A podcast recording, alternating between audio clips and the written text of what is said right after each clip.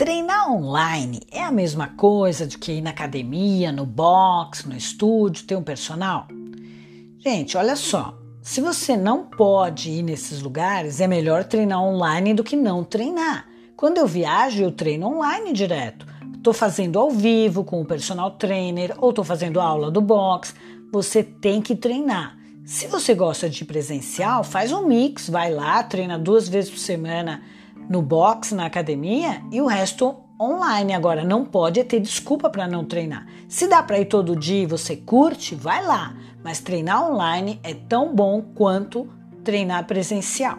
A diferença é que você não tem os amigos por perto, né?